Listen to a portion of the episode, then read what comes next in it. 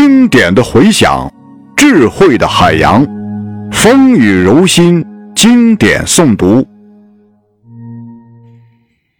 资产阶级由于开拓了世界市场，使一切国家的生产和消费都成为世界性的了。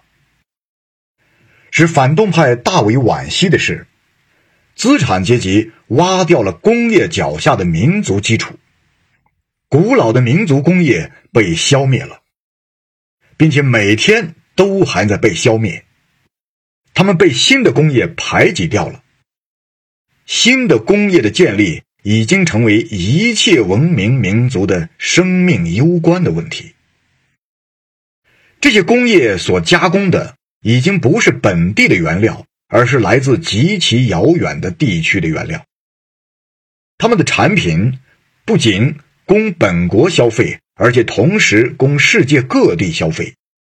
旧的靠本国产品来满足的需要，被新的要靠极其遥远的国家和地带的产品来满足的需要所代替了。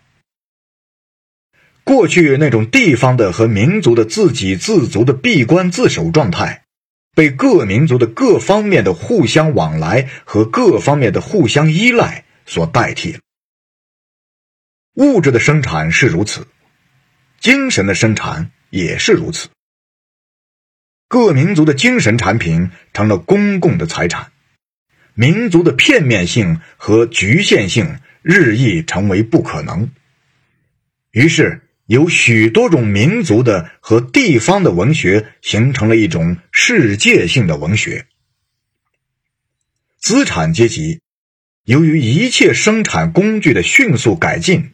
由于交通的极其便利，把一切民族，甚至最野蛮的民族，都卷到文明中来了。他的商品的低廉价格，是他用来摧毁一切万里长城、征服野蛮人最顽强的仇外心理的重炮。他迫使一切民族，如果他们不想灭亡的话，采用资产阶级的生产方式。他迫使他们在自己那里推行所谓的文明，即变成资产者。一句话，他按照自己的面貌为自己创造出一个世界。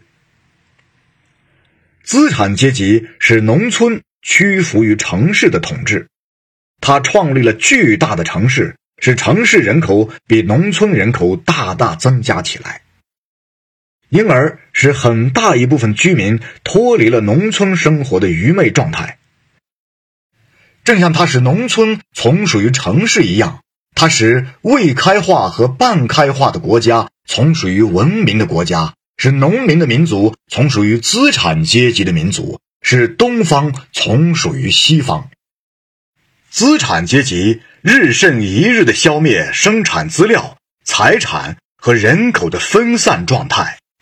它使人口密集起来，使生产资料集中起来，使财产聚集在少数人的手里。由此必然产生的结果就是政治的集中。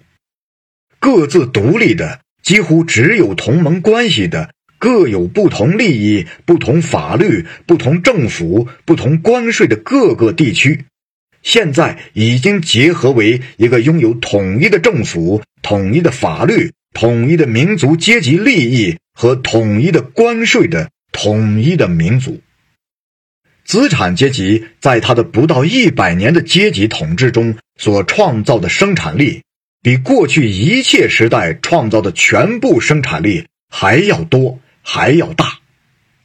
自然力的征服，机器的采用，化学在工业和农业中的应用，轮船的行驶。铁路的通行，电报的使用，整个整个大陆的开垦，河流的通航，仿佛用法术从地下呼唤出来的大量人口。过去哪一个世纪料想到在社会劳动里蕴藏有这样的生产力呢？由此可见，资产阶级赖以形成的生产资料和交换手段。是在封建社会里造成的。在这些生产资料和交换手段发展的一定阶段上，封建社会的生产和交换在其中进行的关系，封建的农业和工厂手工业组织，一句话，封建的所有制关系就不再适应已经发展的生产力了。这种关系已经在阻碍生产，而不是促进生产了。